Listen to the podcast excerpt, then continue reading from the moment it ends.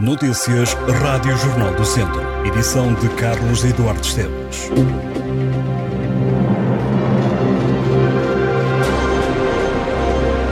A região de Viseu tem uma média de 4,1 enfermeiros e de 2,1 médicos por cada mil habitantes. Segundo o Instituto Nacional de Estatística, que cita dados referentes a 2021, a capital do distrito é que tem mais profissionais de saúde à disposição. De acordo com as estatísticas, o Conselho de Viseu tem 14,1 enfermeiros e 8,5 médicos por cada mil pessoas, seguido de Lamego. Em terceiro lugar estão os conselhos de Tondela, no ranking dos enfermeiros, e São Pedro do Sul, no dos médicos. Na cauda estão Sinfães e Armamar.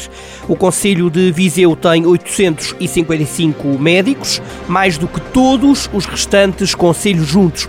Ao todo, a região tem 1.509 médicos, dos quais 810 especialistas e 699 não especialistas. A maioria trabalha na medicina geral e familiar. Quanto às farmácias, estão relativamente dispersas pela região. A região de Viseu tem 133 farmácias, das quais 26 estão em Viseu.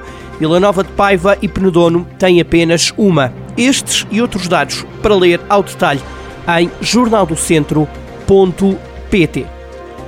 As autarquias de Viseu, Nelas e São Pedro do Sul foram novamente distinguidas com o prémio Autarquia Mais Familiarmente Responsável. Viseu recebeu a distinção pela primeira vez, em 2016, já Nelas começou a recebê-la em 2020 e São Pedro do Sul em 2019. Mortágua foi também distinguida em 2019.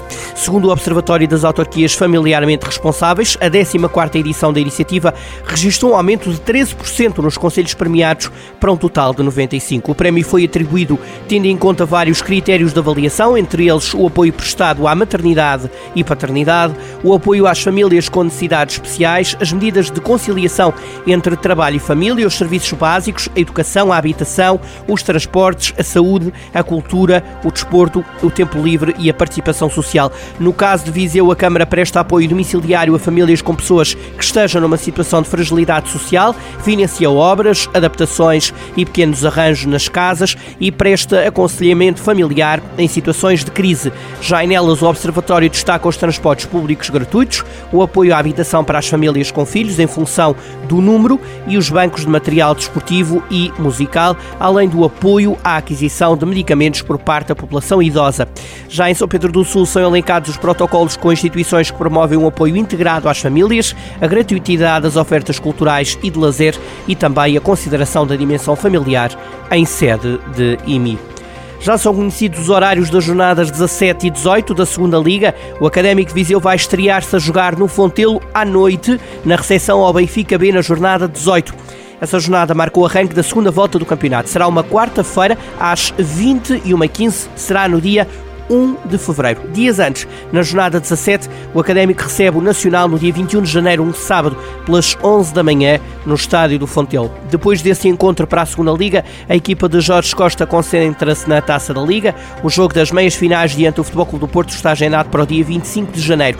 Caso passe à final, o Académico marca encontro ou com o Sporting ou com o Aroca no sábado seguinte, dia 28 de janeiro, em hora ainda a anunciar. Quanto ao Tondela, já fora da Taça da Liga, concentra as atenções do campeonato. Os tondelenses recebem o Farense num domingo às duas da tarde, será no dia 22 de janeiro e o jogo é para a jornada 17. Já na jornada 18, a equipa de Tosé Marreco volta a jogar em casa também no domingo e também às duas da tarde, neste caso contra o Nacional. Considerado um sucesso na época passada, a taça da primeira divisão distrital está de volta. O presidente da Associação de Futebol de Viseu referiu ao Jornal do Centro que os clubes aderiram de forma positiva à competição e que por isso a associação avançou para a prova novamente. O responsável máximo pelo futebol distrital esclareceu que o modelo não foi alterado e que continuará a haver fase grupos, oitavos de final, quartos de final, meios finais e final. Nota importante, além de ganhar a taça, o vencedor desta prova fica apurado para a taça Sócios de Mérito, a jogar no final desta taça da primeira distrital. Começam 16 clubes em prova, as equipas foram divididas em quatro grupos, com quatro equipas cada. Ora, a primeira jornada da fase grupos é a 15 de janeiro, cada equipa fará seis jogos, um em casa e outro fora, contra as outras equipas do grupo. Há um dado importante, todos os 16 clubes em prova vão passar da fase de grupos. O que vai acontecer é que se vai respeitar a classificação de cada grupo para que depois definam os confrontos nos oitavos de final da taça. Depois da fase de grupos, a taça entra num regime de eliminatórios, oitavos de final, quartos de final, meias finais e final. Tal como a primeira jornada da fase grupos da taça da primeira distrital, também a fase de subida da primeira distrital para a divisão de honra começa a 15 de janeiro. Neste caso, haverá um mini campeonato a duas voltas, sobem os dois primeiros colocados no final das 14 jornadas. A possível será, além da subida, o título de campeão da primeira distrital todo o calendário da Primeira Distrital e também da Taça da Primeira Distrital pode ser conhecido ao detalhe em jornaldocentro.pt. A fechar, digo-lhe que o Teatro Viriato em Viseu recebe a 5 de janeiro o espetáculo O Navio Night, da Companhia Ardemente. A peça está agendada para as 9 da noite, é baseada no texto homónimo de Marguerite Duras, cinco intérpretes, Emanuel Santos, Ricardo Augusto, Rafaela Jacinto, Débora Aguiar e Gonçalo Egito, protagonizam um espetáculo que fala sobre linguagem, imagens, escuridão, desejo e a construção da identidade.